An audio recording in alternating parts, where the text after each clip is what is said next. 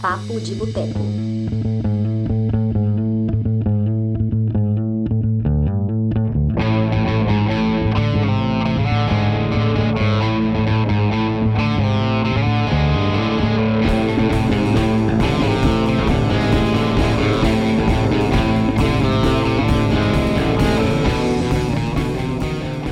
Olá, pessoas! Estamos começando agora mais uma edição do nosso lindo podcast, o Papo de Boteco. Estamos com uma sequência especial de filmes do Oscar 2020. Estávamos falando dos filmes e candidatos de atuação, direção, roteiro. E hoje chegou, chegamos ao episódio final, né? Porque estamos chegando ao dia do Oscar, né? Que é no domingo. Hoje nós vamos falar, nosso 49 episódio do Papo de Boteco, vamos falar sobre a categoria de melhor filme. Afinal, quem vai vencer o Oscar de melhor filme em 2020? Será Parasita? Será 1917? Será Era uma vez em Hollywood? Ou será um, uma surpresa total o irlandês? Quem será que vai ganhar o Oscar de melhor filme? Hum, eu sou a Dani Pacheco e estou aqui com o Túlio, que está gripado, tadinho, está gripado, mas está aqui. Dá um oi aí, Túlio. Ô, Dani, eu não sei se é gripe, eu tenho certeza que é alergia, porque olha meu nariz, Dani Pacheco. Meu nariz está vermelho, Dani Pacheco. Eu tô, eu tô parecendo a porra da rena do Papai Noel trabalhando em fevereiro, Dani.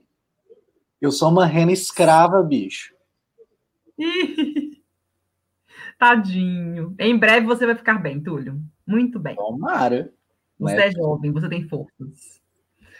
É... então vamos lá, vamos passar rapidamente, vamos relembrar quais são os nove filmes indicados a melhor filme.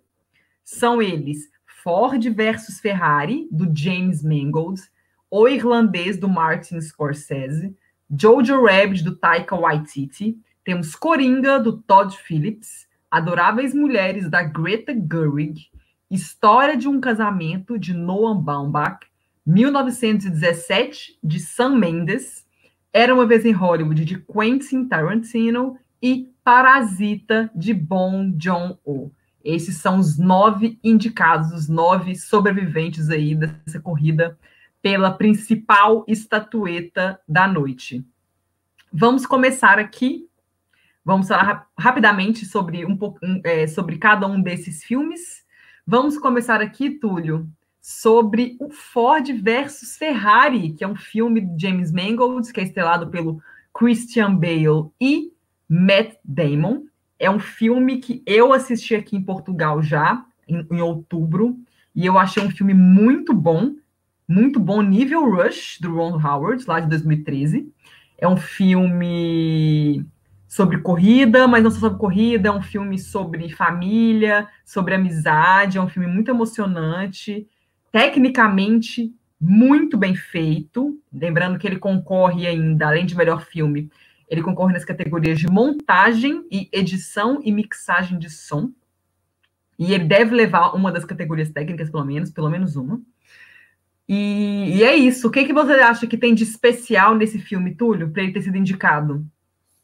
Dani Pacheco, eu acredito que Ford versus Ferrari tem seus méritos por conseguir transportar a emoção da disputa, né, de uma corrida para a tela de cinema. E ele faz isso como se fosse de fato uma corrida. É, ele começa ali também com uma boa exibição do que é o trabalho de marketing numa empresa, a importância de você ter o primeiro lugar, de você se posicionar. No caso, a Ford, ela queria alcançar um lugar no mercado diferente, um lugar que pertencia somente à Ferrari, e graças, puta merda, e graças ao ego, né, aos confrontos de ego, ao orgulho, à vaidade, a Ford foi atrás da realização de algo que parecia improvável, impossível, e ela tornou isso real, né, ali com a ajuda do Matt Damon e do Christian Bale, né, que faz uma dupla perfeita e como você muito bem colocou, é, lembra bastante o Rush, né, do nosso querido Howard. que eu esqueci o primeiro nome. Ron Howard. Esse mesmo. E a montagem desse filme também, né, Dani Pacheco? Acho que a forma como o Ford vs Ferrari consegue colocar para gente é, a emoção de uma corrida, o grande mérito está nessa montagem. Não é minha favorita do ano, não, mas eu entendo perfeitamente a qualidade dela, porra. Tadinho do Túlio, gente. Vou te dar um tempinho aí que eu vou falar do próximo um pouquinho. Aí você vai ter um tempinho para se recuperar. ai, ai, Túlio morrendo. Vamos lá. Boa noite, tá pra, boa noite para quem está acompanhando aqui. Já temos é, várias pessoas conosco. Temos o Vitor, o Ismael, a Rosane. Tem essa pessoa aqui que eu não sei o nome até hoje. Veemente. Veemente, qual que é o seu nome? Para poder te reconhecer aqui, falar o seu nome. É João. Oi, João, seja bem-vindo. Então vamos lá, vamos falar sobre um, um, outro filme que está indicado ao Oscar de melhor filme. Oi, Reginaldo, boa noite. Um outro filme que está indicado na categoria é O Irlandês, que é um dos, era um dos filmes mais aguardados de 2019, o novo filme do Martin Scorsese, e é um filme que ele conseguiu reunir um elenco fantástico. Como diz o Túlio aqui, ele conseguiu tirar o Joe Pesci da aposentadoria dele, depois de inúmeras tentativas, mas conseguiu. 40 tentativas. Foram 40 tentativas. 40 tentativas. O, o Martin Scorsese ligava pro Joey Pass e falava: É o Joey? Ele, quem é? É o Martin. Pam, pam, pam, pam. Aí o Robert De Niro ligava: Joey, tudo bem? Vamos fazer um filme? Não. Pam, pam, pam. Foi assim. Mais 38 vezes. Foi uma loucura. Adoro, adoro. Ele é um aquariano chato, mas ele é muito simpático, adoro. Então, vamos lá é, o Irlandês é um filme que ninguém quis produzir e distribuir, porque é um filme que custou muita, muita, muita, muita, muita grana, mais de 150 milhões de dólares. Então, é um filme que custou muito dinheiro e ele conseguiu, né, ser lançado graças à Netflix, que foi o único que realmente quis bancar essa mega produção e lançou ele Infelizmente, a gente não teve a oportunidade de ver ele no cinema, porque ele só foi lançado no cinema praticamente nos Estados Unidos. Ele foi lançado em outros lugares, mas em muita, muitas poucas salas. Então, é um filme que o, o, lado positivo é que ele bateu recorde de streamings. É um filme que teve um alcance gigantesco, que ele nunca teria tido se tivesse sido lançado somente nos cinemas.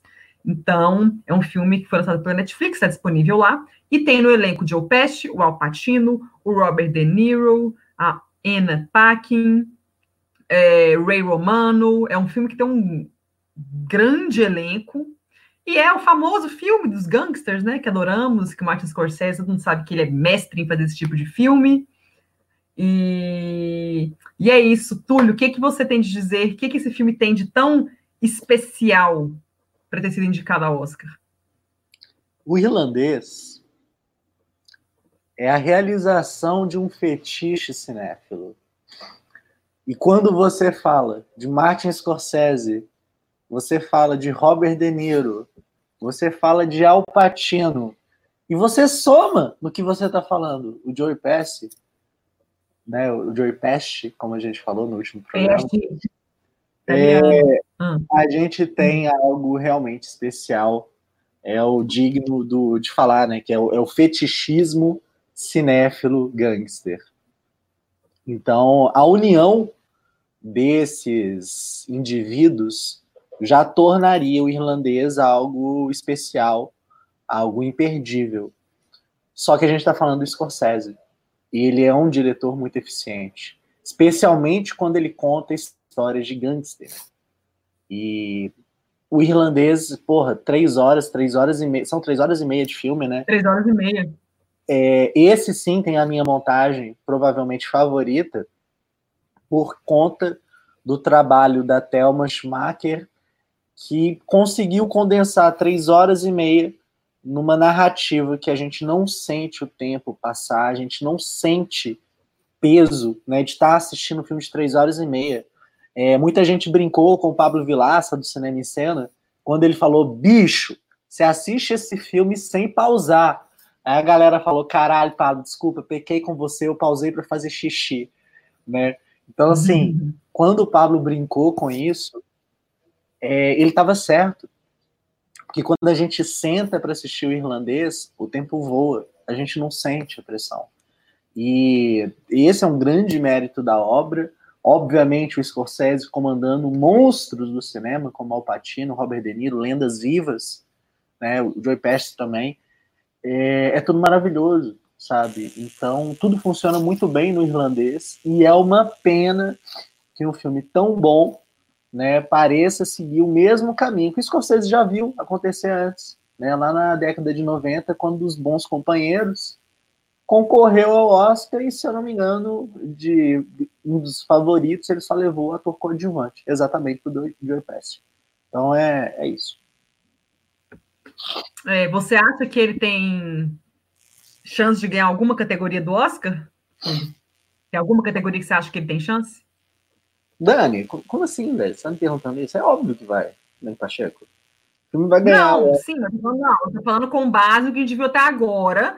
Você, com base no que a gente viu, a gente sabe que tem algumas categorias que não vão rolar. Eu quero saber, na sua opinião, com base nisso, é sua opinião pessoal, não. Você acha que ele realmente tem chance de ganhar alguma categoria? Dadas né, essas regras que você me impôs, Sim eu vou dizer que montagem é a única que eu acho que poderia ter uma surpresa só. Entendi. Tudo bem. É, eu também acho que montagem, o Ford vs Ferrari, ele ganhou uns prêmios importantes, então eu acho que ele vai vir com força. Parasita também. Então é uma categoria que é difícil. Realmente. Hum. Você viu aquela lista vazada do perfil do Oscar? O quê? Qual? Não, qual lista? O perfil do Twitter do Oscar vazou uma lista de vencedores. E quem estava lá como vencedor era o Coringa. O perfil do Oscar no The Academy? No Twitter? Duvido, eles nunca fazer isso, Túlio. Alguém nos comentários, por favor, fale com a Dani Pacheco sobre isso. Eles publicaram e apagaram o tweet, tipo isso? Publicaram e apagaram. Eu não salvei isso, mas acho que alguns perfis tweetaram. Deixa eu ver isso aqui. O, o Rodrigo Salem, ah. jornalista da Folha, eu acho que ele tweetou isso. Você pode achar no perfil dele. É o, é, não, acho que... vou achar aqui agora. Aqui, ó, vou achar aqui agora. Ó, o João tá até falando, não foi bem vazado, parece que foi tipo após. Exatamente, João, me expressei errado. João? Aqui. É como se fosse vazado, entendeu? Uma lista de aposta, não uma lista vazada. Ah, tá. Nossa, o Oscar não quer fazer isso, não. Nossa senhora. A Dani Pacheco falando: olha esse Oscar traindo o movimento. Até o Oscar é fake. Meu Deus! claro que não, ele não ia fazer isso, não. É, eu tô até tentando rever aqui que o, o irlandês, né? Tetor coadjuvante que aparentemente não vai rolar. Fotografia vai ser o Roger Dickens. Figurino deve ser Adoráveis Mulheres. Direção vai ser o Sam Mendes. Aí montagem, só que ele vai concorrer com Parasita, com Ford vs Ferrari, com Jojo Rabbit e com Coringa. Aí tem direção de arte, 1917 tem muita chance de ganhar, tem o Era Uma Vez em Hollywood também. Efeitos visuais. Ele. Efeitos visuais é uma categoria que pode até rolar, por quê? Uh, efeitos visuais, o que aconteceu nessa categoria?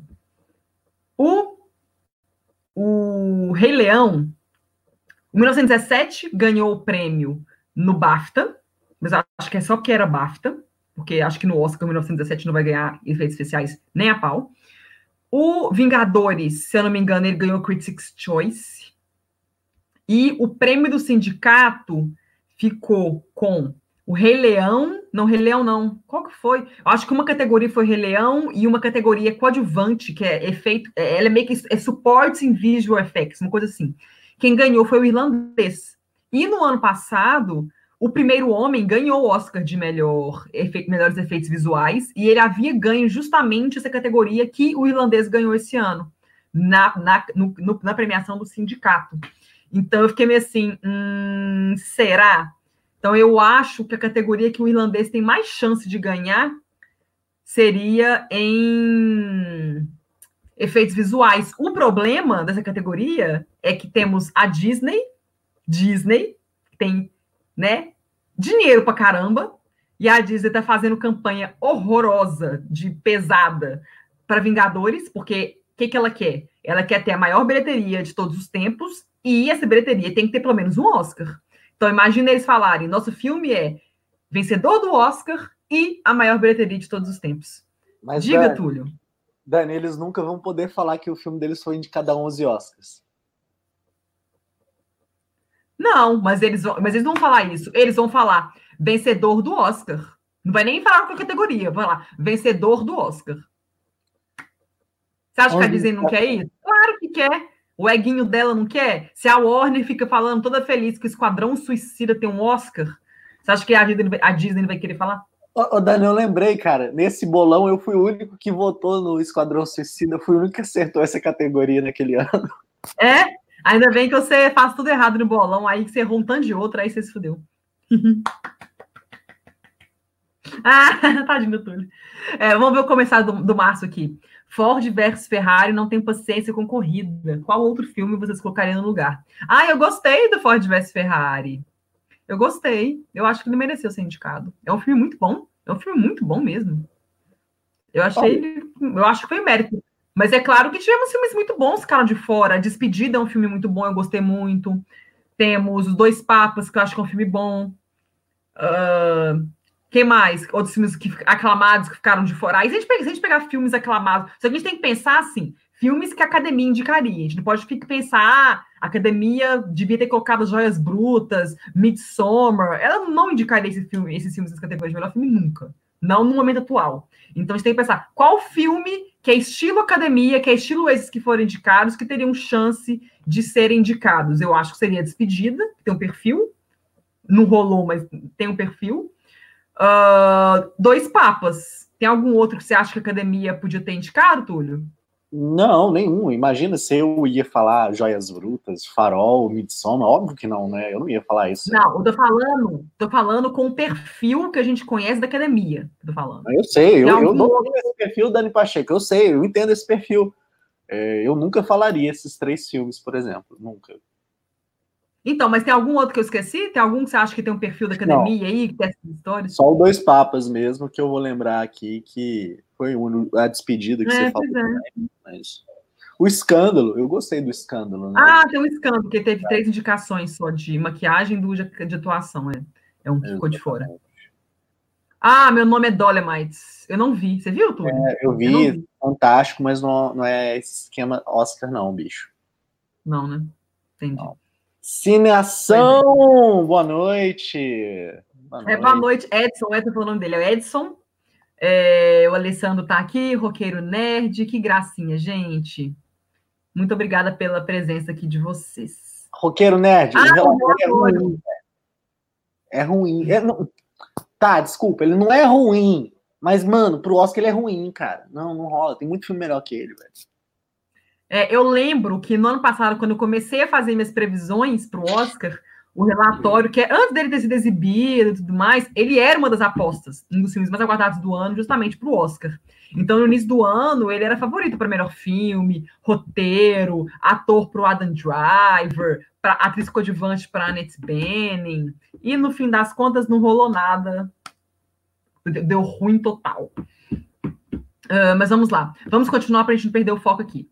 Outro filme indicado na categoria de melhor filme é o Jojo Rabbit, do Taika Waititi, que tem no elenco a Scarlett Johansson e o próprio Taika Waititi interpretando o Adolf Hitler. É um filme, né, também ambientado na Segunda Guerra Mundial, mas não é um filme de guerra como 1917, né? A guerra está lá no plano de fundo. E o Túlio está aí, é, o filme é uma adaptação, é um filme que tem muita chance de ganhar o prêmio de roteiro adaptado, melhor filme não, mas roteiro adaptado sim. E Túlio, O Céu que Nos Oprime, que é o livro. Hum. Túlio, diga o que tem de especial em Jojo Rabbit. Para começar, Dani, tudo. É...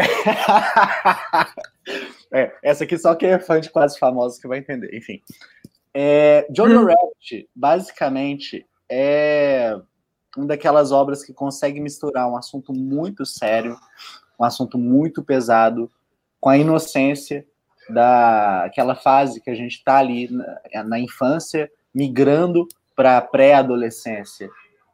A gente tem uma história é, de fantasia, uma história de carência, de solidão, de autoconhecimento, de descobrir o certo e o errado. É, sem dúvida, o Taika Waititi ele é um desses cineastas que a gente tem que prestar atenção, sim. Ele já tinha feito coisas especiais e muito engraçadas no que nós fazemos na sombra. Gosto demais do Rick Baker, é, The Hunt ou Wider People, acho que é esse que é o título original. Se eu não me engano, na Netflix ele está disponível. Procurem pelo Taika Waititi na Netflix, vai ter esse filme lá. Era alguma coisa das aventuras de Rick Baker, só que depois falaram que era Fuga para a Liberdade, não sei qual é o nome da porra do filme em português, whatever. Uhum. É, é uma comédia maravilhosa, uma aventura né, linda. Thor Ragnarok é outro serviço ali épico. Mas aqui em Jojo Rabbit eu acho que ele fez a, a parada mais especial da carreira dele, né? O, o Caio tá falando, né, para falar sobre a diferença entre o livro e o filme. É, acho que foi o Alessandro que falou, né, da questão do roteiro adaptado, que o Jojo Rabbit ele tá forte nisso, ganhou um prêmio do sindicato aí recentemente, e a principal diferença, respondendo para o Caio, para quem mais tem a curiosidade em saber, é que o livro eu tô na, no começo dele aqui ainda, mas pelas coisas que eu pesquisei, li, né, de análises gringas, o livro, ele é sério. O livro é um drama, o livro é pesado. O livro tá mais ali pro menino do pijama listrado, pra menina que roubava livros, tá mais ou menos nessa onda. Enquanto o filme é uma sátira. É, a parte é, é, não é spoiler, né? É spoiler do livro, na verdade é, a parte do Adolf Hitler só existe no filme, por exemplo. Então, Taika tomou muitas liberdades para fazer algo especial e ele consegue isso. A gente tem um grupo de atores mirins super cativantes. O menino que eu esqueci o nome me lembrou ali os melhores momentos do Jacob Tremblay, né, que surgiu ali no quarto, todo mundo adorou. Aí ano passado ele fez uma comédia maravilhosa, Bons Meninos. E, cara, torço muito pro futuro dessa molecada que tá no filme. Scarlett Johansson tá sensacional. E assim, Jojo Rabbit é um filme muito especial, cara. É, eu recomendo muito. É uma comédia que te faz rir e chorar ao mesmo tempo. É lindo. Hum, que gracinha. Verei amanhã. Vou ver amanhã. Veja. Estou cheio de expectativas. Estou cheio de expectativas já. Uh, vamos lá quarto filme indicado na categoria de melhor filme é o Coringa. Coringa, do Todd Phillips, estrelado pelo Joaquin Phoenix. É um filme, né? Que lidera as indicações ao Oscar. É um filme que bateu recorde de bilheteria, mais de um bilhão de dólares no mundo todo. Tem no currículo ainda um Leão de Ouro no Festival de Veneza, que é o grande prêmio do Festival de Veneza, que é um dos maiores festivais de cinema do mundo. E é um filme que todo mundo sabe que ele vai ganhar o Oscar de melhor ator. É um Oscar que está garantido, é melhor ator. Se haverá um outro Oscar, aí não saberemos, porque esse ano uh, é um ano que está muito concorrido, especialmente categorias técnicas. Então, por enquanto, eu não sei. Ah, tem, é, tem trilha sonora. Trilha sonora também tem está praticamente com o Oscar nas mãos. É, mas, por enquanto, são essas duas categorias que ele vem forte mesmo. Então, só para relembrar, o Coringa, né, é um filme que não é de super-herói, é um filme que não tem Batman, é um filme que mostra que mostra o nascimento do Coringa, como é que ele virou o Coringa. A gente pega a história do Arthur Fleck, que é um homem que tem problemas mentais sérios, e que acaba, né, ele faz tratamento, toma remédio, ele vai numa, numa psicóloga conversar, só que aí, né, a cidade é um caos, como a gente sabe das histórias em quadrinhos, é um caos, tem muita pobreza, muita criminalidade, ele mesmo sofre muito preconceito, ele apanha, enfim, ele tem uma vida que já é uma grande tragédia, e quando, a partir do momento que, a, que cortam os serviços que ajudam a população mais pobre, ele acaba sofrendo na pele e vira o Coringa, resumidamente, ele acaba virando o Coringa.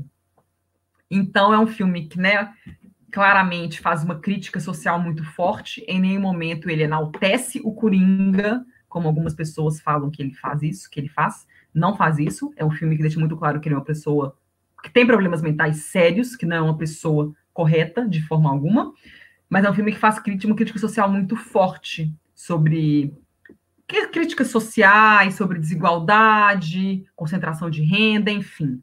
É um filme que discute muitas coisas importantes.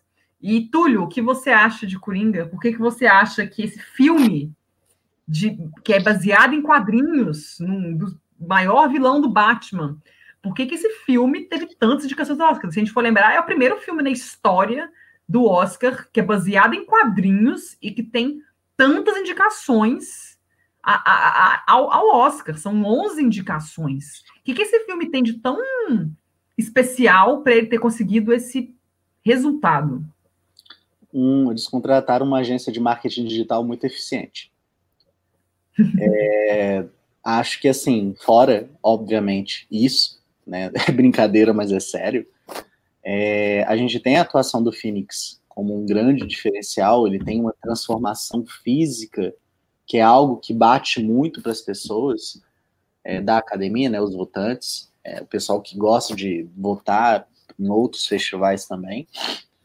É, o fato de ter a origem no universo dos quadrinhos, mas ele se permitir é, abraçar mais, tá, ele está mais próximo né, do cinema do Scorsese, ali do Rei da Comédia, do Taxi Driver, do que se a gente parar para pensar nos filmes da Marvel, por exemplo. Então ele tem um lance, um passo a mais para ser um filme mais adulto. E como a Dani falou, todos os problemas que o Coringa, né, o Arthur Fleck vive no filme, ele é, é um cunho social. E esse ano a gente teve muito filme falando sobre isso. O Nós, né, totalmente esnobado, é sobre isso. E eu acho que essas, a junção de todas essas coisas aí, o momento certo, é, acabaram tornando o Coringa esse fenômeno.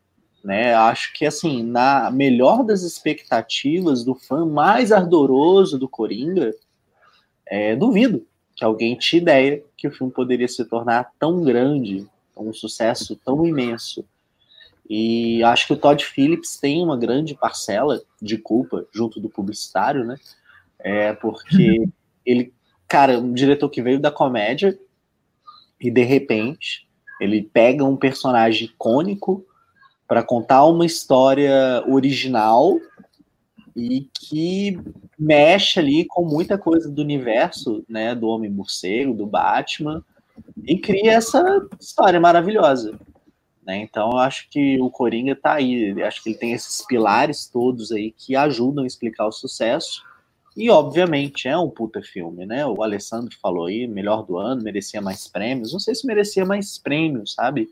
A Dani tá falando aí que ele vai ganhar trilha sonora. Trilha sonora, por exemplo, é um que eu não daria para ele, porque eu acho que um dos méritos, né? A gente vai falar desse filme daqui a pouco, mas tem um certo filme aí que eu acho que a trilha sonora funciona muito mais na narrativa.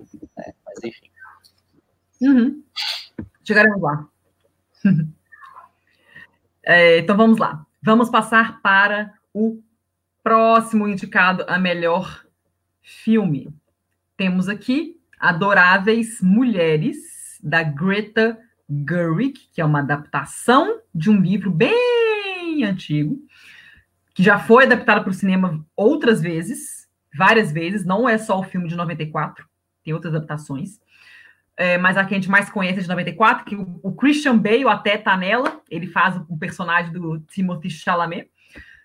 Então, e Adoráveis Mulheres, só para a gente lembrar, é um filme que ele foi lançado só mais no fim do ano e não foi exibido em festival nem nada, ele ficou pronto mais no fim do ano, então ele foi exibido para a imprensa só em novembro, mas é um filme que desde as primeiras exibições as reações foram extremamente positivas. É um filme que tem notas altíssimas E é um filme que tem ido muito bem nas bilheterias, destaque nos Estados Unidos, está indo muito bem comercialmente. Vai, não passou ainda da marca de 100 milhões, mas deve, vai passar em breve. Filme que eu acho que ele discute muitas coisas interessantes. Ele é um filme que eu, quando eu assisti o filme no cinema, ao filme no cinema, eu fiquei muito incomodada, porque para mim, né, que sou, né, nós somos essa famosa geração millennial, né, que vai de 83 até 95, é, para a gente, que né, nós mulheres que somos, que nascemos, né, enfim, é, enfim, pegamos sim nos anos 80, nos anos 90, é muito estranho ver mulheres nas condições das personagens de Adoráveis Mulheres, que Adoráveis Mulheres se passa no século XIX, na Guerra Civil Americana e tudo mais. Então, assim, ver as mulheres nas, naquelas condições é um filme que me incomodou muito. Eu fico assim, cara, gente, que inferno viver no mundo desse. Claro que para aquelas mulheres que viviam naquele mundo, é, era normal naquela época as mulheres viverem daquela forma, né? Viver às custas dos maridos, tinham que casar bem, né? Casar bem é casar com uma pessoa que tem dinheiro e tal. Mas hoje eu vendo um filme desse, eu fico assim, gente, que horror viver numa época dessa. Que horror. Então, eu acho que é muito legal o filme. Tem, tem algumas cenas muito especiais. Tem duas cenas específicas, uma com a Saoirse Ronan e uma com a Florence Pugh, que elas just falam, elas têm uns, umas, uns monólogos muito bons, falando justamente sobre essa questão da mulher, do empoderamento da mulher. É, é um filme que tem algumas, essas, algumas cenas especiais. E, e, mas, acima de tudo, é um filme sobre irmandade, sobre família. É, eu gosto muito da personagem da Saoirse Ronan. Eu acho, eu acho que ela merece... Ela, tem todos os méritos de ser indicada. Eu acho até importante um papel dela ser indicado, porque a personagem dela é uma mulher muito empoderada, independente. Então, assim, eu acho muito legal ela indo contra todo mundo, sabe? Ela foi ficando mais velha, não quis casar, mesmo sofrendo preconceito de muitas pessoas, incluindo a tia dela, que faz a Meryl Streep. E ela não estava nem aí, ela quero ser independente, eu quero escrever, eu quero viver por minha conta, eu não quero depender de homem nenhum.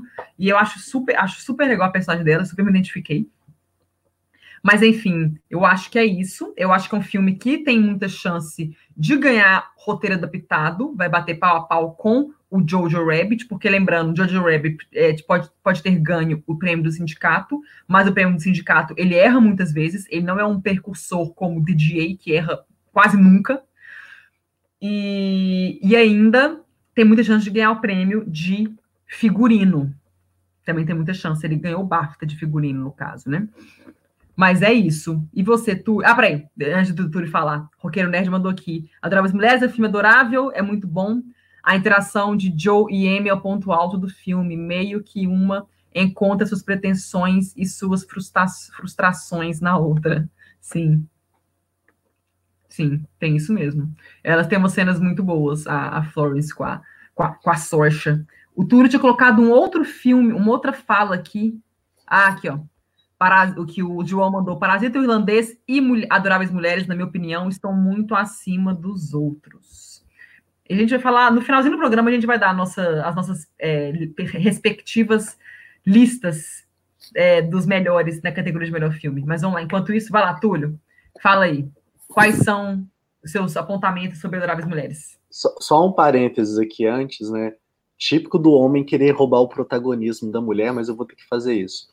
É, Cara, eu fiz, tá, uma crítica, tá, Edson? Já tá publicada lá no site. Tem uhum. muita spoiler. A Dani, provavelmente, quando ela assistiu o filme, alguma análise, ela deve fazer sem spoiler. É, então, se quiser, assiste a minha crítica lá, já tá lá também. Depois você assiste a da Dani, tá? Mas, enfim. Pronto. Encerrei a parte babaca aqui. Vamos voltar para tentar ser legal. É, cara, Adoráveis Mulheres, como a Dani falou, tem todos esses méritos. Eu conversei muito sobre o filme no Clube do Cinema, conversei com a Karen, e ela contou né, as experiências dela, a questão de relacionamento familiar, e é um filme que bate muito forte nisso. O mérito técnico do filme, para mim, além do, é, do figurino, obviamente, é a parte da montagem, da narrativa né? Como que esse filme chega pra gente.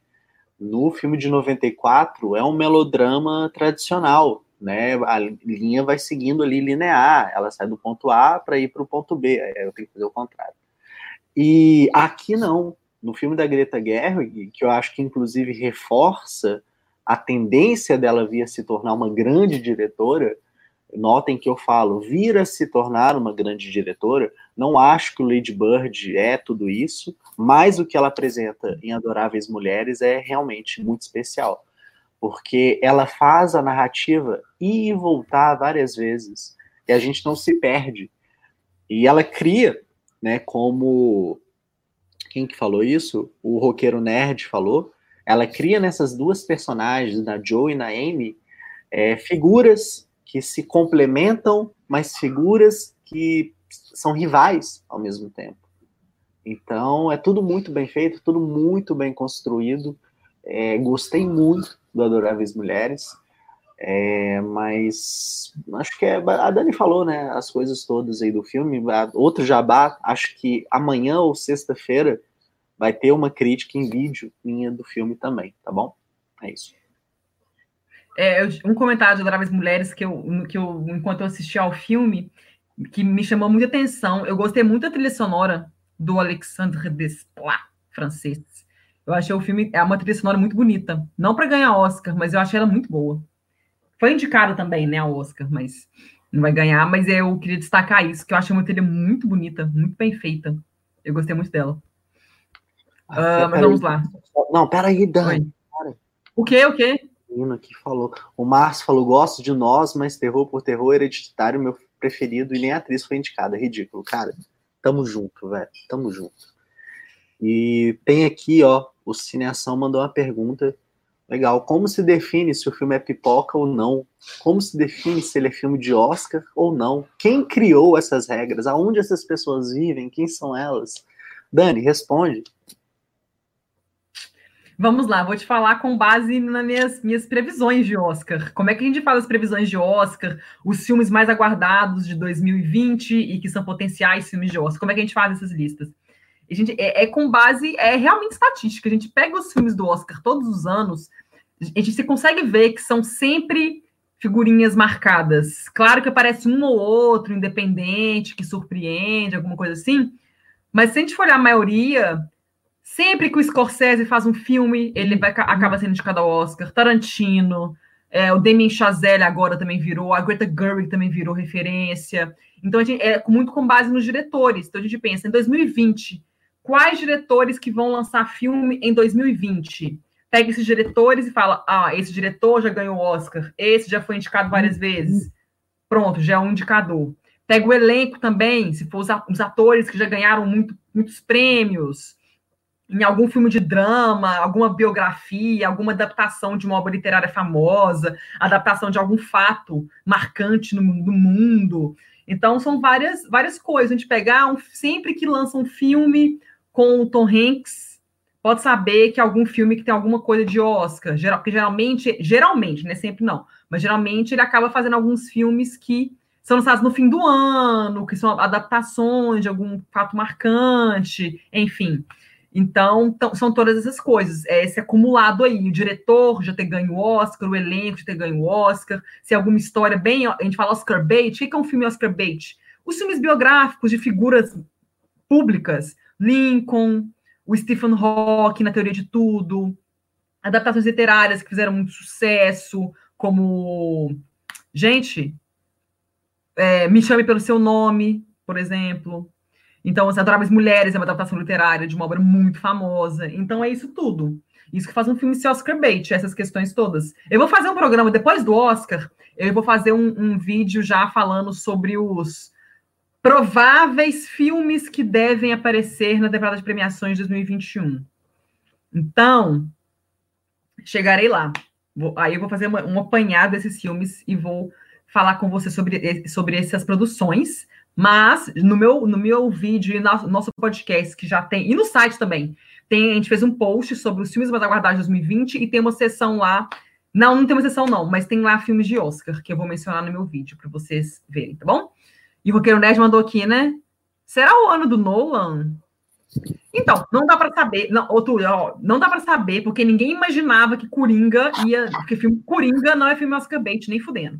Então, assim, não dá para saber o que, que é o Tenet, não dá para saber, Túlio, não dá para saber. A gente não sabe sobre o que é o Dani filme, a gente Pacheco. não sabe. A origem, a origem não é filme Oscar bait, nem fudendo. Não é filme Oscar bait. Da- Dani Pacheco, a pergunta dele é se será o ano do Nolan, se o Nolan vai ganhar o Oscar. Sabe por que, que não vai?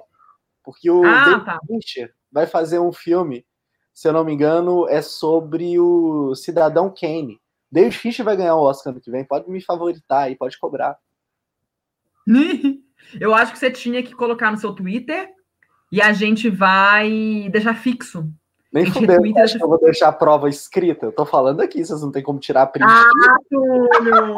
Então, eu vou colocar o link no Twitter lá do Cinema de Boteco. Ó, segundo Túlio, David Fincher vai ganhar o Oscar de melhor diretor em 2021. Mas vai. acredito muito. Acredito muito nisso, cara. Apesar de, é o filme acho que é vai para Netflix, né? A gente não sabe quanto que isso pode prejudicar ou não, mas eu acredito. Hum, entendi. Então vamos lá. Ah, vamos passar para o próximo filme. Ah, história de um casamento Noah Baumbach, estrelado pela Scarlett Johansson e pelo Adam Driver. Sim, mas um filme sobre casamento, sobre divórcio. Não é o primeiro filme a fazer isso. É um, é um roteiro original, sim. Mas não é a primeira vez que vemos um filme, obviamente, claro, divórcio, casamento, que, que coisa mais comum ever. Lógico que já milhões de filmes já foram feitos a respeito. Mas o que tem de especial nesse filme? Eu acho que é um filme que é marcado, carregado pelas atuações do Adam Driver e da Scarlett Johansson. Eles conseguem interpretar muito bem aquele casal que já foi louco, apaixonado, teve um filho junto, teve momentos bons com, com, com, filhos, com, com a criança, mas depois eles foram se distanciando. Eles foram se distanciando, acontece. Todo casal acontece isso. No início está apaixonado, tem muitos anos bons, mas acaba se distanciando. Aí rola várias coisas, traição, aí tem a questão do divórcio, questão de guarda. Então é um filme que mostra esse processo, acompanha esse, esse processo do, de, de um casamento em crise, um casamento que acaba, e esse processo de separação, que é uma merda, realmente é uma merda. Então é um filme que mostra isso muito de perto, e eu achei, eu achei que foi uma, uma visão interessante do Noah Baumbach. Uh, o Alessandro mandou que História de Casamento é bem mediano. Baumbach é outro que está na minha lista negra. Odeio tudo dele. Ai, gente. Eu, eu achei mediano, mas assim, ah, eu vou comentar depois, é, da minha, quando eu colocar na minha lista, porque realmente, dos indicados da categoria de melhor filme, ele é o, o que eu menos gostei, é o que está no, tá nas últimas posições, assim. Mas eu acho que isso não tira o mérito, dele, porque eu acho que é um filme muito bom, é um filme. É, é um filme carregado pelas atuações do Adam Driver e Scarlett Johansson. E eu acho que eles estão muito convincentes, acho que eles conseguem passar pra gente toda a dor de um processo de divórcio, como é que é. E não é um, e não é um filme que mostra, ah, tem um vilão, tem uma vilã. Não, eles são pessoas que, sabe, eles, eles ainda se amam, se respeitam de certa forma, e eles querem um processo de divórcio que seja o melhor possível para o filho deles, porque os dois amam o filho, e é um filho que eles vão ter que compartilhar para o resto da vida, mesmo estando divorciados. Então, acho que é um filme muito, que faz, faz isso muito bem. Diga, Túlio, o que, que você achou do filme? É, antes, só responder aqui o Reginaldo, falando ainda sobre o filme do Fincher. É, bicho, é, o filme vai chamar Monkey. Monkey, acho que é Monkey mesmo. M-A-N-K. É, aí você consegue conferir, eu acho que é sobre os bastidores do Cidadão Kane, tá bom?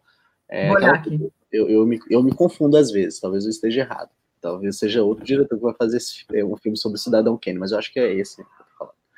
É, compararam aqui com o estádio do casamento com Kramer versus Kramer. Aí o Alessandro, né, ele solta essa aqui, que é até pecado comparar com Kramer versus Kramer. É, alguém também falou que era o Baumbach tentando ser o Woody Allen. Cara, bacana também. Minha opinião sobre o filme é que o de um Casamento, como a Dani Pacheco falou, é, fala sobre um casal que encerra um relacionamento não necessariamente se odiando, mas simplesmente para mostrar que às vezes relacionamentos acabam. Né? Você não consegue funcionar ali junto com essa pessoa. Não, não é porque acabou o amor. É que não tem liga para isso, sabe? O amor permanece, o respeito, a admiração, tá tudo ali. E acho que o principal detalhe que é uma pena a gente ter um Oscar tão competitivo, porque em outro ano, eu acredito, se fosse ano passado, quem ganhou o Oscar ano passado mesmo de ator e atriz, Dani? Ator foi o Freddie Mercury, né? Rami Malek, e a atriz ah. foi Olivia Colman. Ah, então, foda-se. É, eu tiraria o Oscar desses dois aí fácil, porque a Scarlett Johansson e o Adam Driver, é, a forma como eles conduzem né, as cenas é muito especial. Mereciam, sim, reconhecimento com prêmios, né? Acho que eles mandam muito bem. Gosto do História de um Casamento, não tenho nada que criticar sobre ele. O Noah Baumbach, eu concordo, talvez ele seja um hypezinho, ele faça uns filmes meio pau no cu assim, mas, cara, funciona aqui a história do casamento. E não, não acho que é parecido com Kramer versus Kramer. Kramer versus Kramer é uma referência, mas é bem diferente. Acho que o Kramer, ele foi feito muito pensando em homens, tá bom? Então, eu gosto de acreditar que o filme, apesar de uma obra de arte, ele é um produto, e produto, todo, todos eles, possuem um público-alvo que é aquele público principal. Isso não quer dizer necessariamente que ah, o Velozes Furiosos é feito para homem de 30 a 50 anos. Aí a Dani, né, no auge dos seus 22 anos, é, vai lá e fala, mas eu gosto de Velozes e Furiosos, sabe? Então, assim, não, não é ah, né? Não é impeditivo. Uhum. Mas o Kramer versus Kramer é muito para mostrar para homem o que é você valorizar somente seu emprego e você deixa de lado ali a família, coisas que importam, você descobre que isso importa. É, eu, aquela coisa, né, empatia. Eu não consigo me colocar ali no lugar da personagem da Mary Streep e entender por que tantas mulheres, né, que eu sigo, que eu admiro, falam tão mal do Kramer versus Kramer, da mensagem dele, tá bom? Mas, enfim, são, são opiniões, cada um tem a sua, né? Opinião é opinião mesmo, bagagem pessoal conta muito. O Cineação tá falando aqui, compara a história de um casamento com uma babá quase perfeita. Porra, lá pelo menos as coisas dão certo, né? O cara descobre o dom dele ali, um dom, um, fetiche meio esquisito, né, cara? Eu esqueci o nome, a Sally Field. A Sally Field tem uns fetiches meio estranhos, né? Ela quer pegar a Adobe Fire, cara, a vovozona lá, né? E a vovozona de repente é um maridão, enfim, é uma coisa meio esquisita. Mas eu gosto muito de uma babá quase perfeita. É, tá aí um filme, né, pra gente comentar aqui eventualmente. Mas eu não sei como compararia esses dois filmes, não, velho. Pergunta difícil. Dani, responde essa pergunta aí, toma, presente pra você. Sei não, quero responder essa pergunta aqui, ó. Qual é o nome daquele diretor que irá dirigir Duna? É o Denis Villeneuve, canadense. Sobre o Mank, Mank, não sei como é que eu pronunciar, que é o filme novo do David Fincher. Realmente é isso que você falou. Ele acompanha os bastidores do Cidadão Kane é um filme que foi escrito, o roteiro foi escrito pelo pai do David Fincher, só que o pai dele morreu já tem 18, 17 anos. E, então é um, é um roteiro que já tem muito tempo. É um que foi escrito pelo pai do David. É, pai não. É o. É o pai. É o pai do David Fincher. É o pai do David Fincher, isso. Aí no elenco, o Gary Oldman vai interpretar o roteirista do Zedão Kane. E o Tom Burke vai interpretar o Orson Welles. E o elenco também tem Amanda Seyfried, tem a Lily Collins também. É um filme que está em pós-produção neste exato momento. Você acha que Lily é Collins concorre ao Oscar? Será que ela tem chance? Porque o Gary Oldman a gente já sabe que vai. Quem que falou? A Lily Collins? É. Imagina. Não sei, tem que esperar Amanda, o filme. É claro que, que vamos chegar aqui. Acho doido. Não sei, mas eu não sei não, não sei. Tem que esperar para ver. Pode ser um filme que vai acabar destacando só o Gary Oldman, sei lá. Tem que, temos que ver. É, mas vamos lá, vamos pro próximo pra gente não perder o foco. É ah, o próximo porra, filme chegando. Desculpa, vou te interromper. O Cineação ah. ele trollou a gente aqui, filha da puta. É, o, o, a, a Armada Sonserina falou que ele foi sarcástico. Véi, eu não entendo sarcasmo e ironia. Eu caí nessa, velho. Sacanagem. Sério? Mas foi sarcasmo mesmo, mãe. Não, é sério, velho. Sei lá, velho. Tudo faz sentido você conectar, velho. Ah. Vamos pro próximo filme aqui. Próximo filme. 1917. 1917. Filme novo do Sam Mendes, que foi gravado, entre aspas, em plano sequência, não foi? Só fez um fake plano sequência. É um filme ambientado na Primeira Guerra Mundial, que conta a história de dois soldados que têm uma missão muito difícil, que é entregar uma mensagem a uma tropa britânica que, se não chegar a tempo a essa tropa, porque eles têm que entregar essa mensagem indo caminhando até chegar a essa tropa, e esse caminho, esse percurso que eles têm que, por qual eles têm que passar, inclui muitos inimigos, os alemães, e eles têm que entregar essa mensagem, porque se eles não entregarem, 1.600 soldados britânicos vão ser massacrados pelo exército alemão. Então é um filme que tem um elenco, assim como Dunkirk, né? Tem um elenco coadjuvante muito é, com muitos nomes famosos, né? Temos o Colin Firth, temos o Andrew Scott, temos o Benedict Cumberbatch, temos o, o Richard Madden, mas os dois protagonistas são dois atores jovens que estão ainda, né? Estão no início da carreira.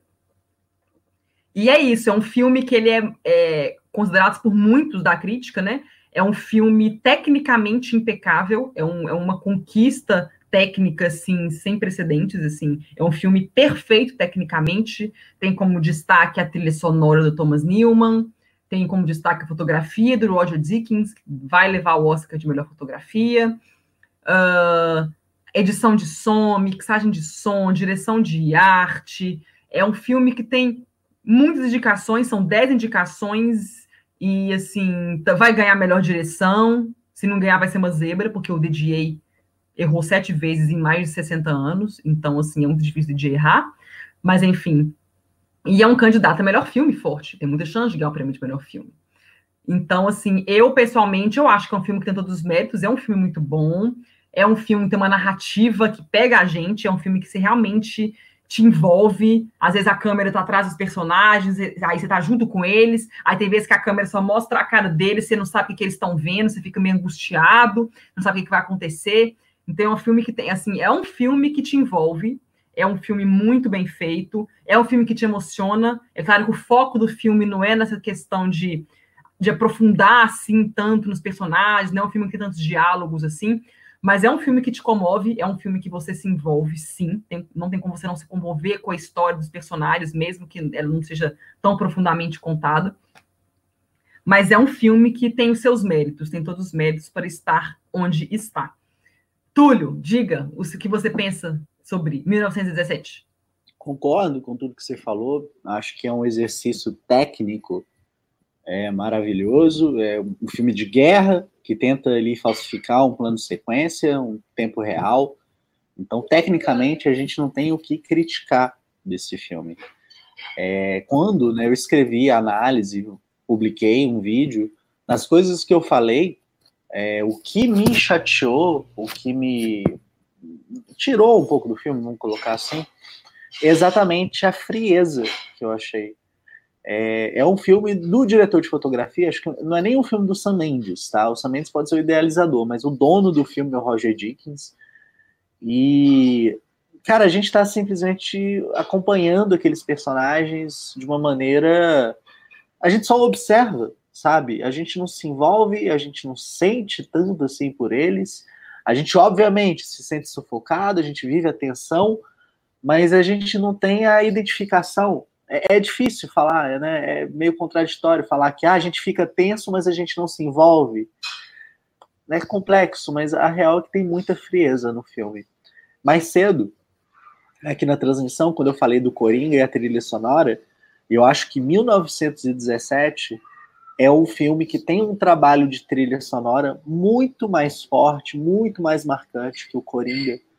É, vide né, a cena noturna. A trilha sonora, ela chega, vai crescendo, crescendo, crescendo, ela fica ensurdecedora pra gente. E a gente já tá tenso porque é de noite, a gente não consegue enxergar direito. O cara tá sozinho no meio de um ambiente totalmente hostil. E, cara, aquela música vai crescendo ali, a gente fica na pilha junto. Então eu gosto, eu acho que merece o Oscar de trilha sonora por causa dessa parte noturna. E não estou dizendo que a trilha sonora do Coringa é ruim, não, tá, gente? A trilha sonora do Coringa é muito boa. Mas eu gosto de trilha sonora que funciona ali para narrativa, e essa faz isso muito bem. Então, acho que o Sam Mendes, ele merece ali, né, o Oscar dele. Preferia que fosse o Scorsese, mas fazer o quê? É, o Sam Mendes é um diretor que eu gosto muito. Estrada para Perdição é um dos meus filmes favoritos, assim, da vida. Se eu fizer um top 50, acho que ele tá lá. Talvez um top 100, acho que ele tá lá também.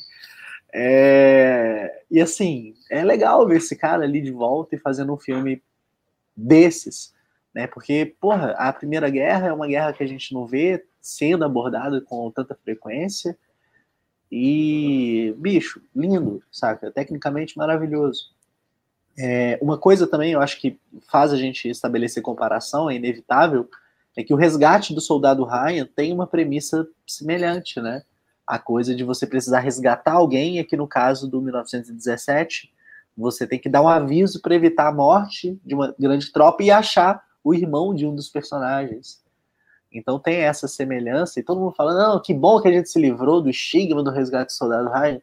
Gente, vão manter o estigma, porque o resgate do soldado Ryan é provavelmente um dos três melhores filmes de guerra de todos os tempos. Ele perde para o Além da Linha Vermelha. Você já viu, Dani? Além da Linha Vermelha? Além da Linha Vermelha, não. Cara, eu vi do Ryan, mas que realmente é muito bom. Eu sempre que tá passando na televisão, eu vejo. Ele é muito é, bom. maravilhoso, cara, maravilhoso. Então, assim, fica, fica a dica aí, cara. É um, é um bom filme, recomendo. E se ganhar, acho que tá bom, sacou? Não, não é aquela coisa igual ao Green Book ano passado. Esse ano a gente não teve um Green Book, a verdade é essa. A gente não teve um Bohemian Rhapsody. A gente não teve filme medíocre mesmo indicado a Oscar. A gente teve filme que, cara, eu gostei, o Alessandro gostou, o Dani gostou, né? Aí fala, a outra, ah, esse eu não gostei tanto, mas, cara, não são filmes ruins. Então é um Oscar muito equilibrado. E se ficar ali com 1917, tá tudo bem.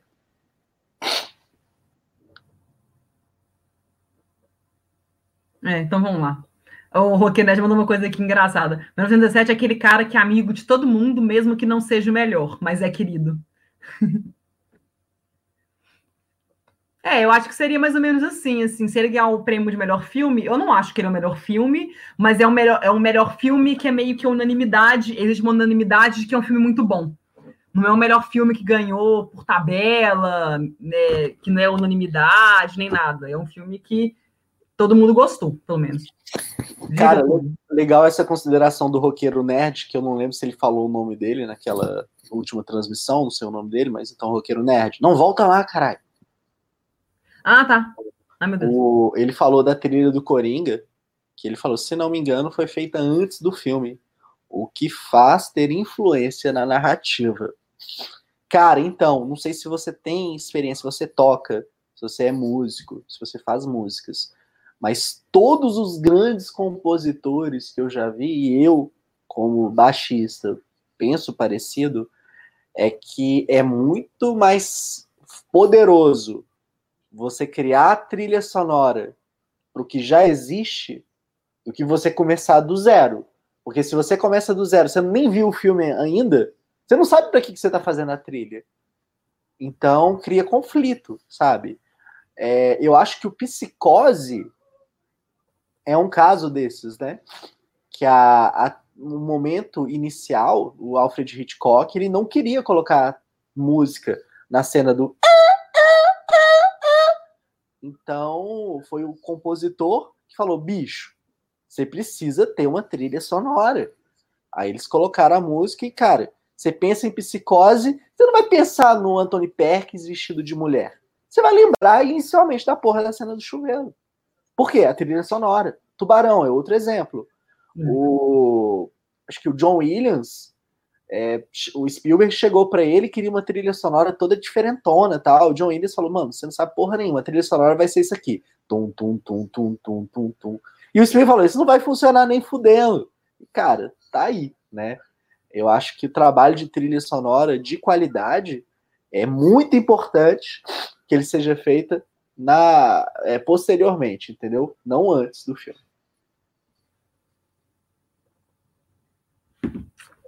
Então tá, vamos seguir aqui.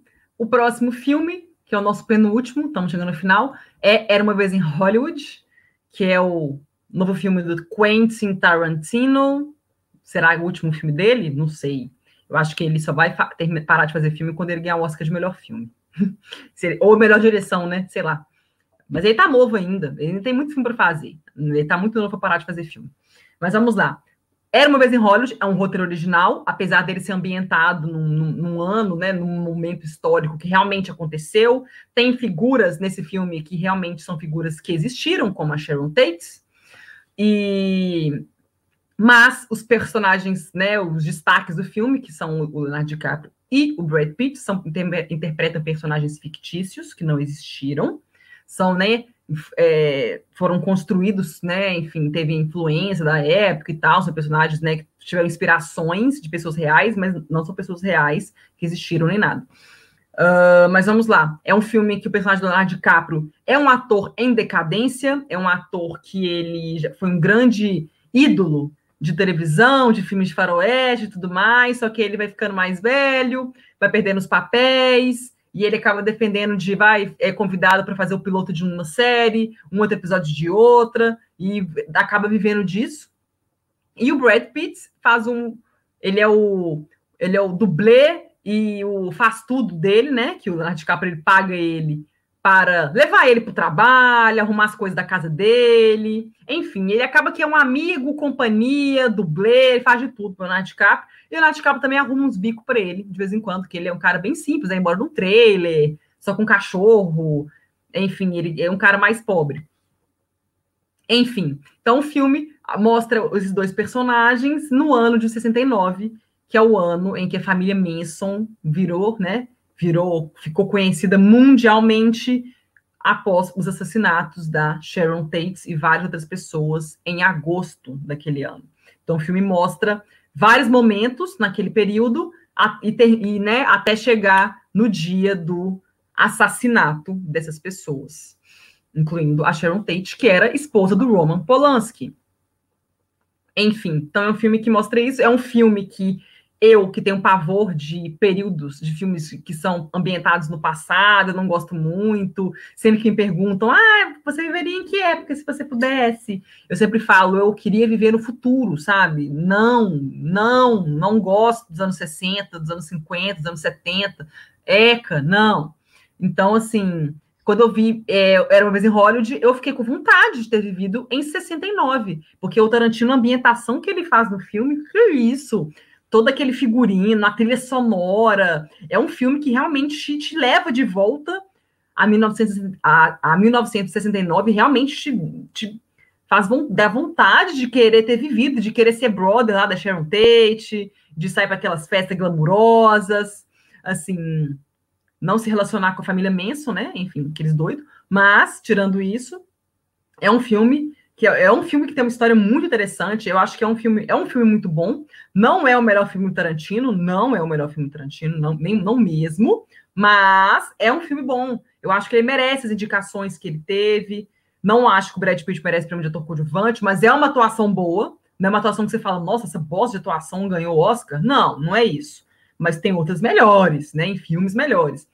Mas é um filme que merece. Eu acho que é um filme que merece o reconhecimento que ele teve. Eu só não acho que eu daria, talvez alguma, alguma, alguma categoria técnica eu daria prêmio, uma outra, mas de resto não. Mas eu indicaria. Eu acho que é um filme tecnicamente muito bem feito, tem uma fotografia muito, muito bonita, é, a questão do figurino, da direção de arte. Então eu acho que é um filme que tem essas qualidades, sim. E a atuação do Leonardo DiCaprio, para mim, Leonardo DiCaprio é maravilhoso. Ele faz um ator, então ele tem que interpretar um ator. Aí dentro do filme ele tem que interpretar esse ator interpretando outros personagens. Então, olha a complexidade do papel do cara. Então, assim, é um personagem muito complicado, complexo. Então, assim, a indicação do Leozinho, para mim, foi super merecida também. E, e, é isso. Túlio, o que você tem a dizer sobre Era Uma Vez em Hollywood? Dani Pacheco, gostei desse seu último comentário, porque é algo que muitas vezes passa despercebido, né? Leonardo DiCaprio interpreta um ator e durante o filme a gente vê ele interpretando outros personagens. Então isso é um negócio que reforça muito a atuação dele, né? Até me fez aqui gostar mais do Era uma vez em Hollywood, que eu considero, né, mas partindo da puta que pariu. partindo da lógica do que eu acredito que cada filme o diretor consegue mostrar mais técnica e mais qualidade, eu acho que era uma vez em Hollywood, tá muito dentro disso. Eu acho que é sim o melhor trabalho do Tarantino. É, pode não ser a melhor história, whatever, mas tá ali entre os favoritos. É... A gente tem tanta coisa, né, para falar do, do Era uma vez em Hollywood. Tem vídeo publicado no canal com análise mais curta. Tem um vídeo que eu fiz na época do lançamento falando: ah, o filme é machista, o filme é sexista. A Larissa Padron, junto com o Thiago Belotti, eles fizeram um vídeo comentando, né, por que, que ela não gosta do filme, e o Thiago lá falando, pô, eu gosto. Então, é um filme que gera muita opinião. E filme que gera tanta discussão assim, é um filme especial. É um filme pra gente parar, pensar, refletir. E o Tarantino faz muito isso. O que muita gente né, fala, ah, mas ele está é, é, objetificando as mulheres. O pessoal fala isso com base na cena em que a hippiezinha tá com a bunda pro alto e entrando no carro do Brad Pitt. Mas se você parar para ver, a câmera não foca a bunda da mina, não, gente. A bunda dela tá parcial na tela. Se fosse para objetificar mesmo, teria sido filmado de outro jeito. Ali, eu acho que é o Tarantino provocando a galera. Então o Tarantino faz essas provocações. Não acho que, porra, em 2020, é, ainda que, vamos abrir um parênteses, o filme se passa em 1969, a gente tem ali Woodstock acontecendo. Então era uma época de liberdade sexual, estaria dentro do conceito do filme, mostrar, né, o corpo das pessoas. E cara, se eu não me engano, Dani, você pode me corrigir aí, por favor.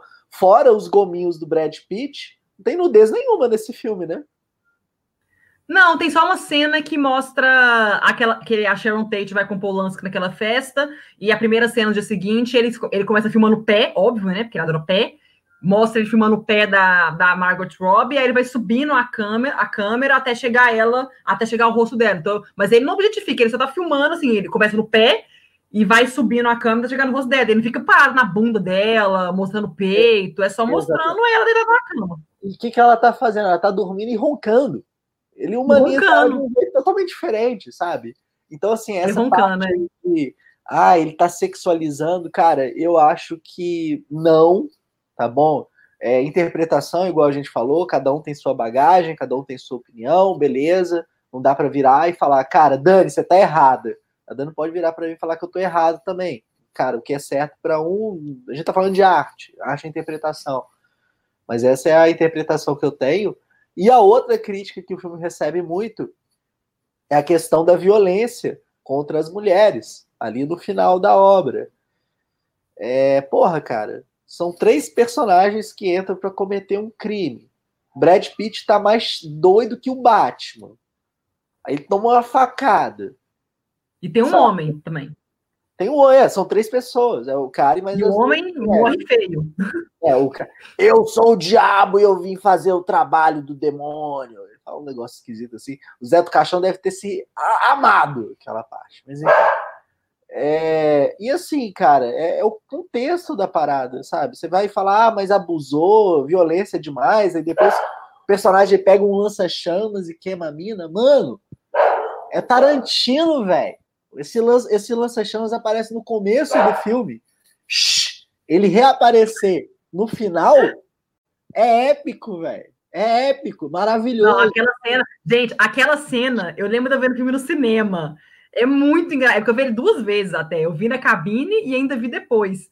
E a reação sempre é a mesma. Quando chega lá, o Leonardo de boa, na piscina, lá ensaiando, lá as falas, a mulher cai toda louca, porque o cara, ela ficou meio cega, né? Ela cai na piscina, assim, uhum. aí ele assusta, assim, aí ele sai da piscina, que ela tá meio dando, dando um tiro pra cima, que ela tá vendo nada. Aí na hora que ele sai da piscina e some, tá, tipo assim, todo mundo fica assim, né? Pra onde que o, o cara foi, né? Cadê ele? Aí de repente ele volta com lança-chamas.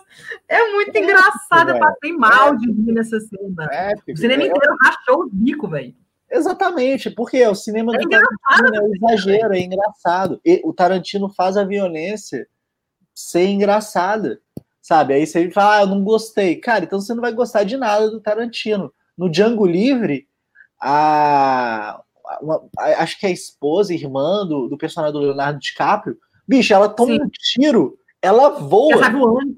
ela voa mais rápido que o super-homem, bicho. E todo mundo riu daquela merda, cara. Porra! É, sim, velho. Não é com mulher isso, é com os homens. O cara lá, o, o cara da família Manson, o cachorro come ele todo, sabe? Tipo. O cara come o, é o, come o saco dele, velho. Ele comeu salsicha de almoço, o cachorro, velho. Olha. Hum. Né? salsicha que evolui de tamanho.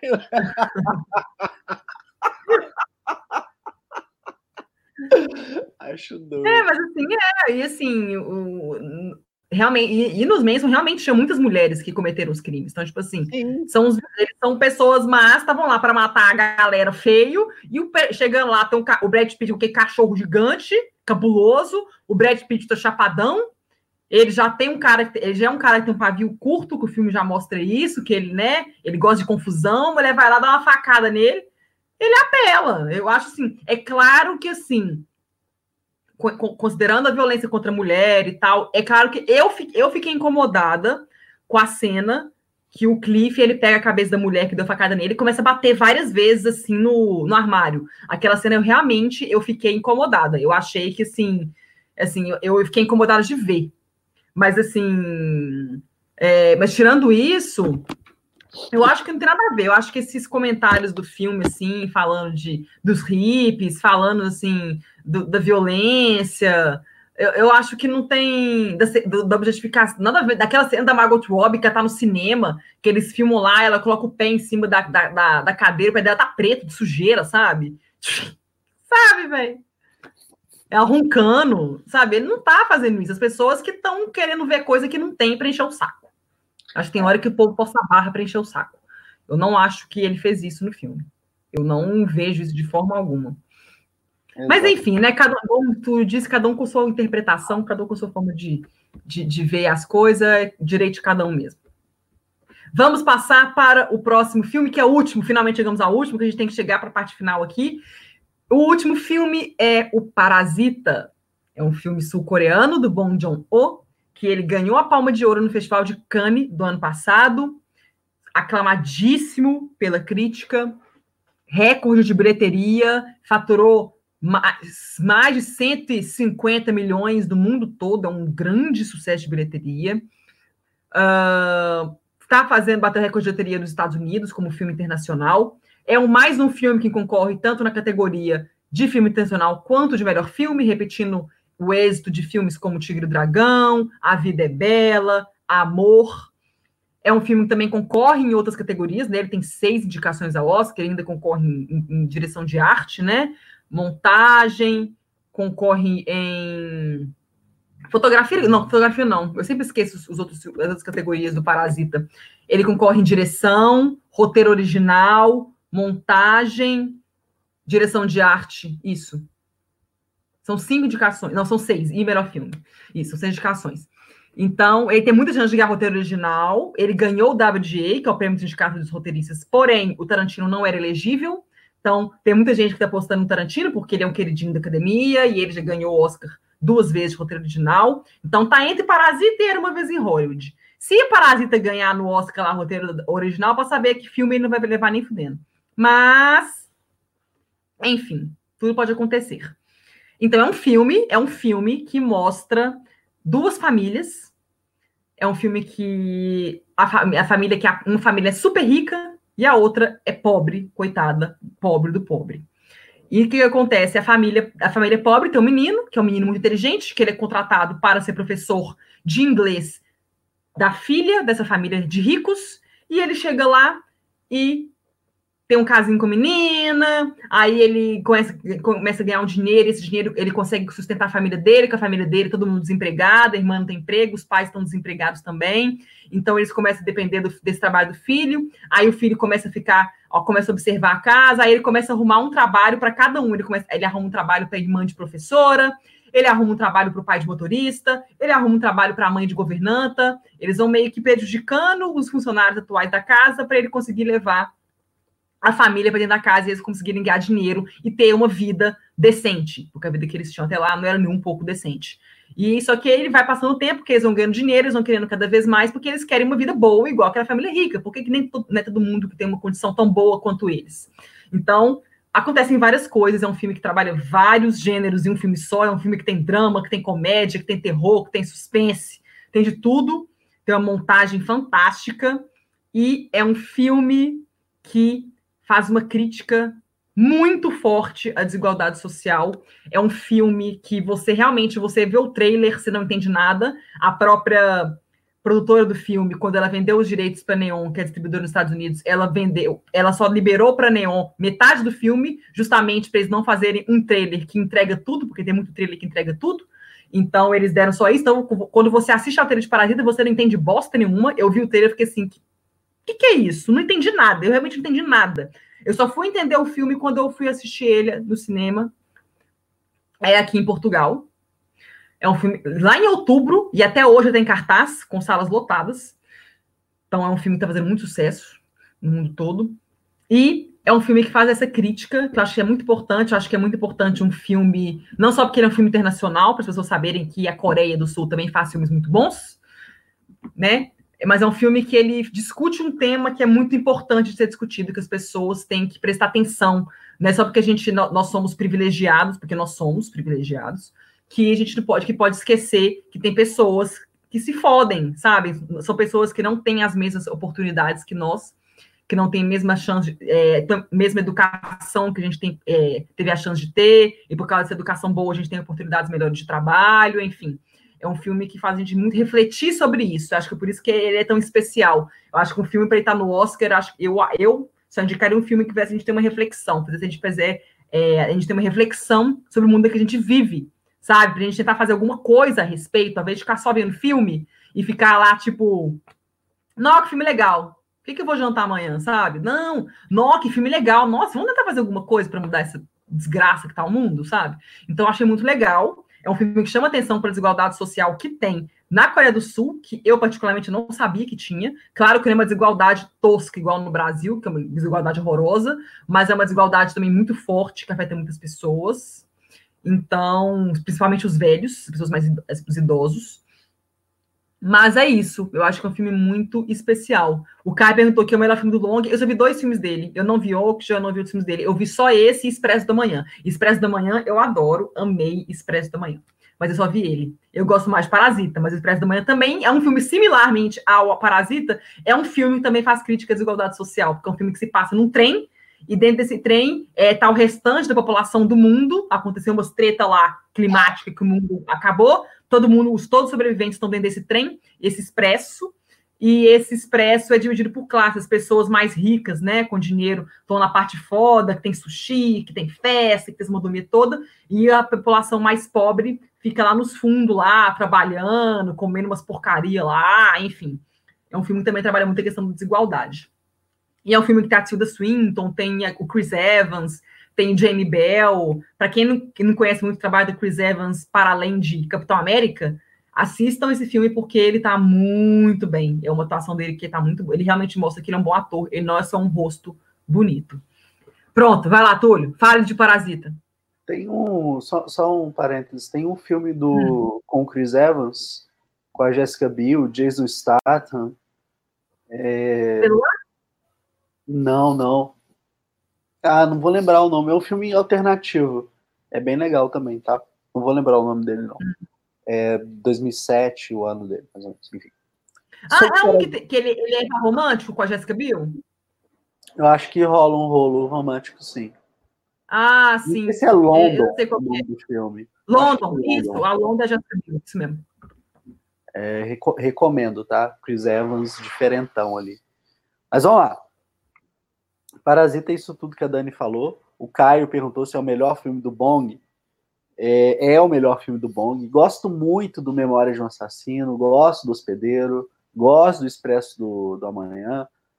É, o Kinja é legal, legal, não, não, não é tão foda, não. E olha que eu sou vegetariano. Mas o Parasita, ele é épico. O Parasita é épico.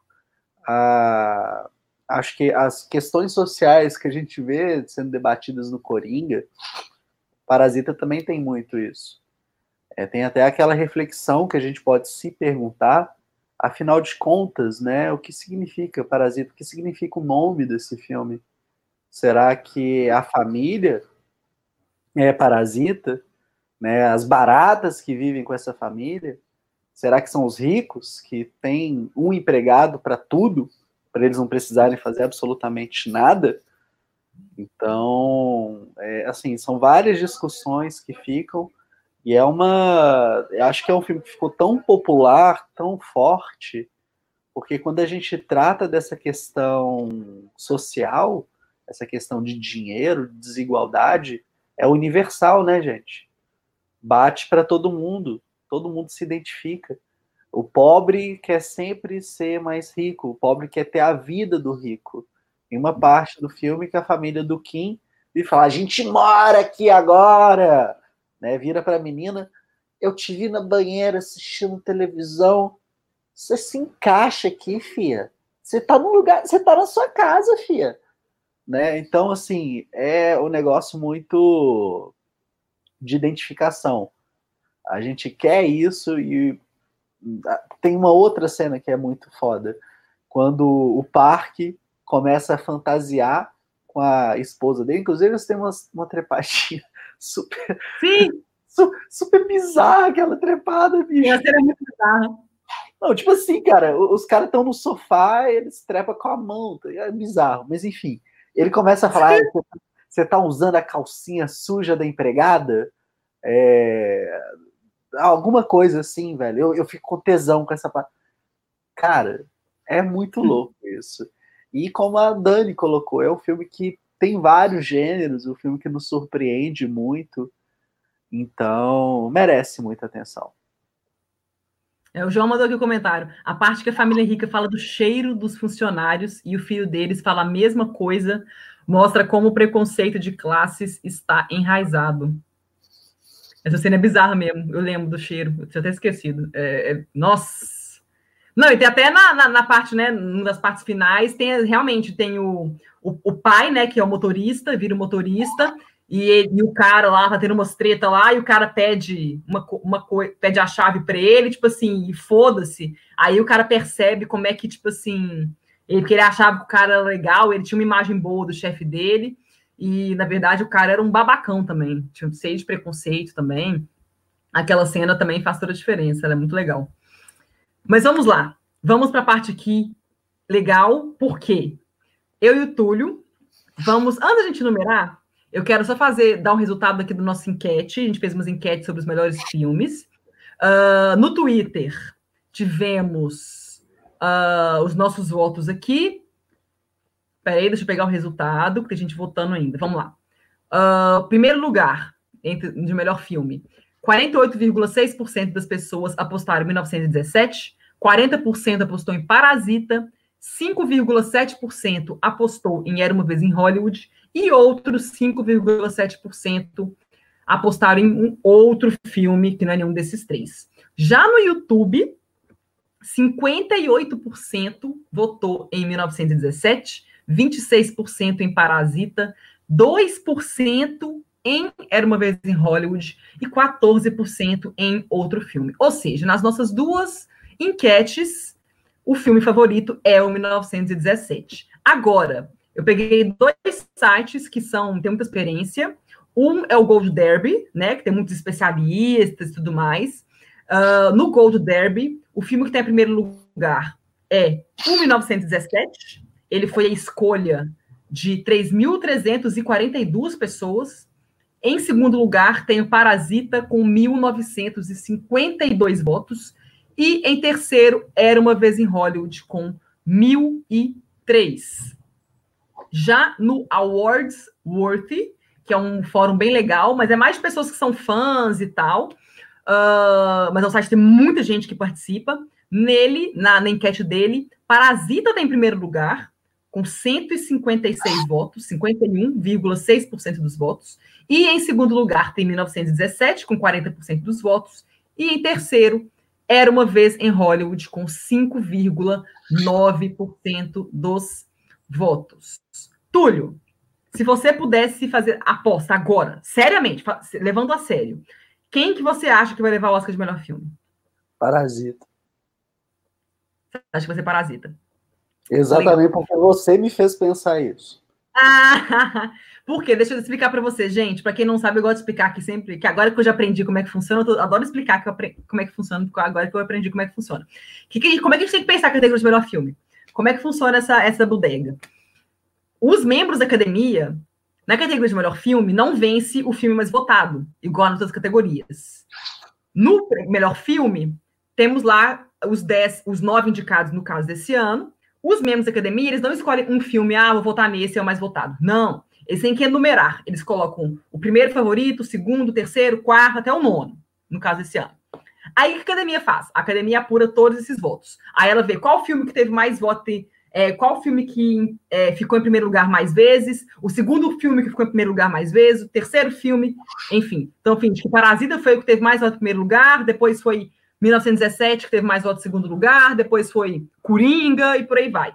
Aí, para o filme ganhar melhor filme, ele tem que ter mais de 50% dos votos da academia. Então, se Parasita ficar em primeiro lugar, for o filme que ficou em primeiro lugar nas listas de mais pessoas, ele não ganha o Oscar de melhor filme se ele não tiver mais de 50% dessas pessoas que colocarem em primeiro lugar.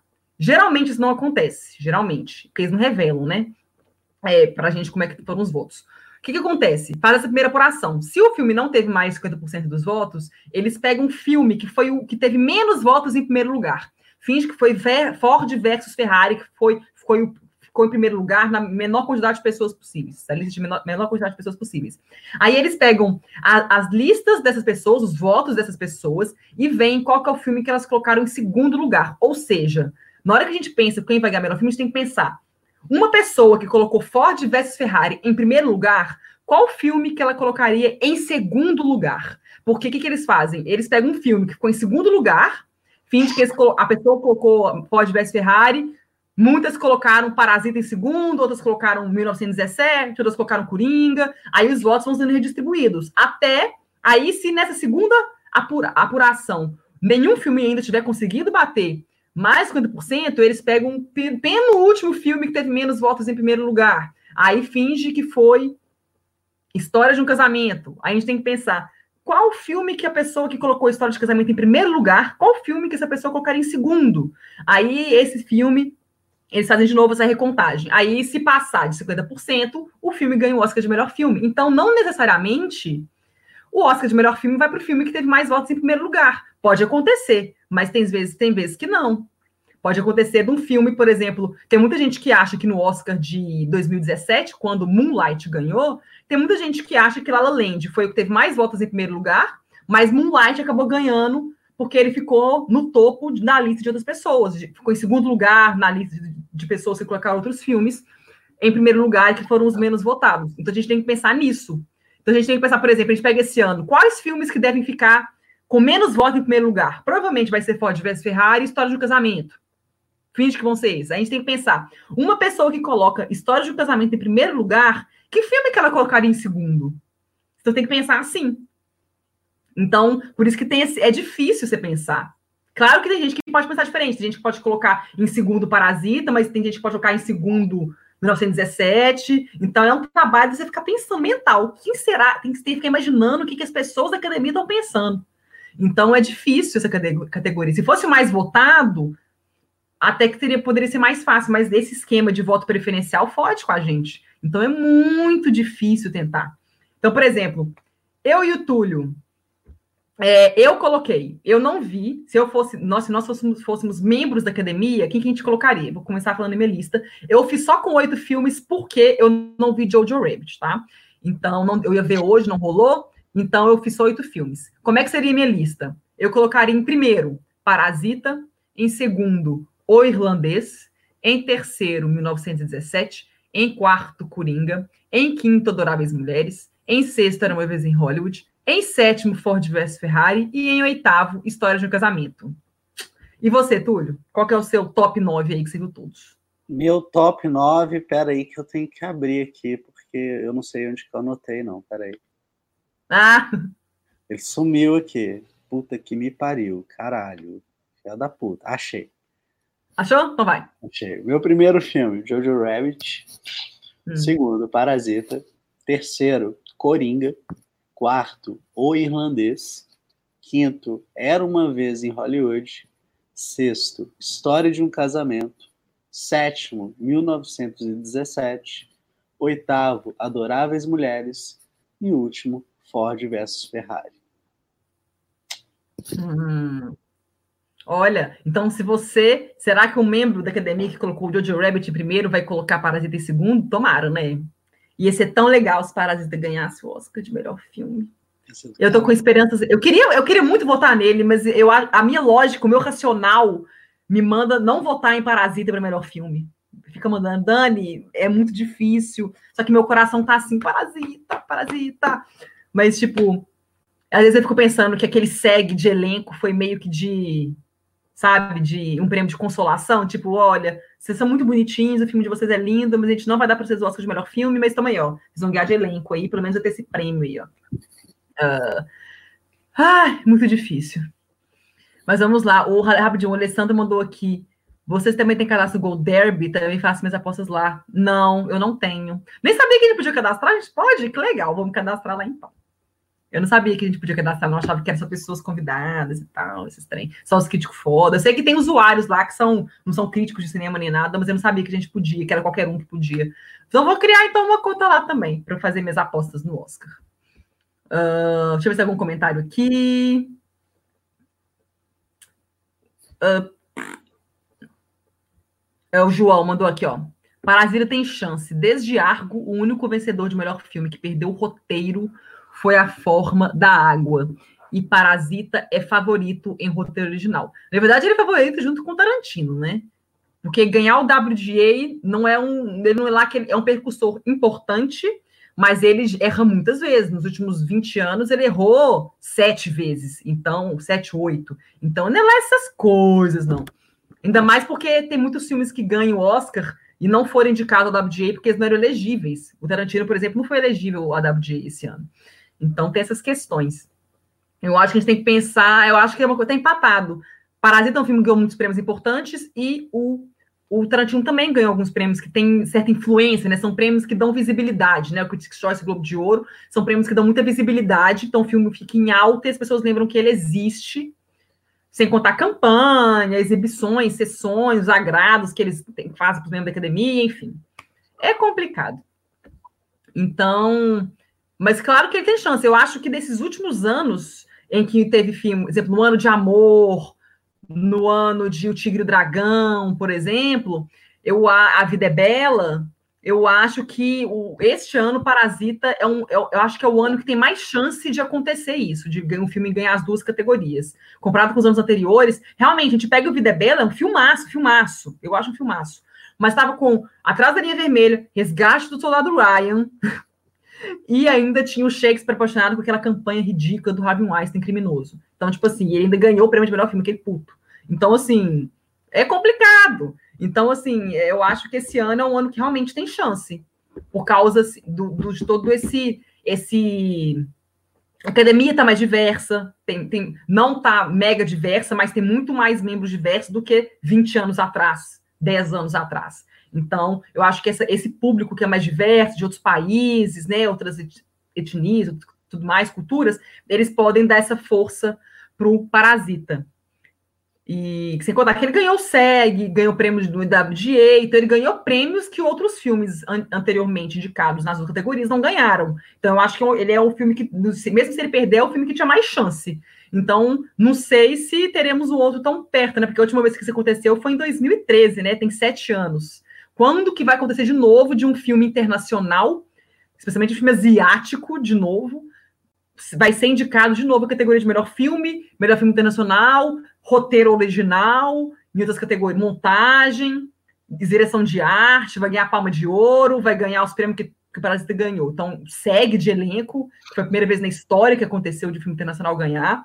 Então, assim, ele, ele já conquistou coisas muito importantes que podem fazer diferença. Então, é difícil. Eu queria muito que ele ganhasse, mas e eu, não, e eu não queria que ganhasse o 1917, porque é, é igual o Roqueiro Nerd falou. É um filme bonito, é um filme bacana, é um filme muito bom, é um filme muito bonito, mas não é aquele melhor filme, sabe? Que você falar. Ah, difícil, complicado. Uh, deixa eu ver aqui. Ah, Roma, obrigada, João. O Roma. Sim, Roma eu acho que é um filme que perdeu para o Green Book uh, por causa do voto preferencial. Eu duvido que Green Book foi, ficou em primeiro lugar. Foi, tipo assim, o filme que teve mais voto em primeiro lugar. Eu duvido. Para mim, ele ganhou que nem o Moonlight ganhou. Que, o pessoal acha que Moonlight ganhou, né? Uh, deixa eu ver aqui. Deixa eu ver aqui. O Roqueiro Nerd mandou aqui. Se 1917 não ganhar, certeza que terá o dedo da ala latina. É, eu não, só que não sei quantas pessoas, são quantas pessoas, né? Porque assim, são 8 mil membros. Eu não sei como é que são, qual é como é que é essa diversidade, assim, porque eu sei que tem muitas pessoas brancas e conservadoras, que são as pessoas que votam no 1917.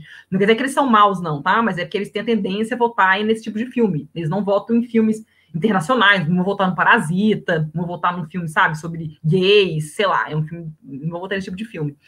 Igual aconteceu com Brokeback Mountain, por exemplo. Mas Brokeback Mountain eu não lembro se já era voto preferencial, acho que não era ainda, voto, não sei se era, porque acho que eram cinco indicados ainda. É, não era não, que ele perdeu pro Crash. Ah, enfim. Mas é isso. Gente, vamos acabar o programa por aqui.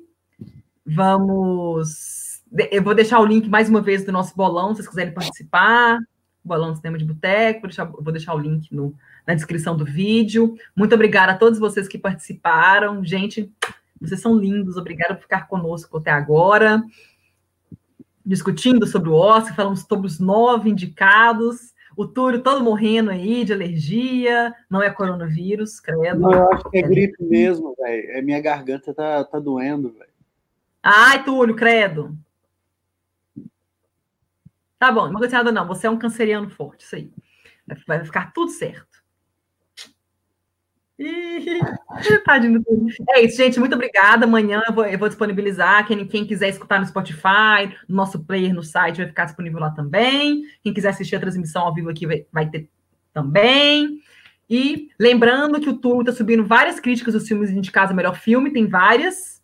E ele ainda lançou hoje já a crítica de Aves de Rapina, que estreia amanhã no Brasil, quinta-feira. Uh, aqui em Portugal também estreia amanhã. Só que a crítica dele tem spoiler. Então, caso você não queira spoiler, não assista ao review. Agora, se você não se importa, pode ver à vontade. Dá uma força aí para nós. E é isso. Domingo vai ter cobertura. Vou fazer uma cobertura aqui. Vou dormir tarde pra caramba, mas como eu estou de férias, estou feliz. Acabei hoje, estou de férias no mestrado. Durante uma semana, mas estou de férias. Então, eu vou poder dormir 4 horas da manhã, né? Porque o Oscar somos 3 horas, né? Então, começa uma da manhã aqui e vai até 4. Então, é isso. Vamos madrugar, mas eu não perco Oscar por nada. Vai ser lindo, vai ser super legal. E é isso. Gente, beijos. Dá um tchau aí, Túlio. Tchau aí. Você ouviu Papo de Boteco.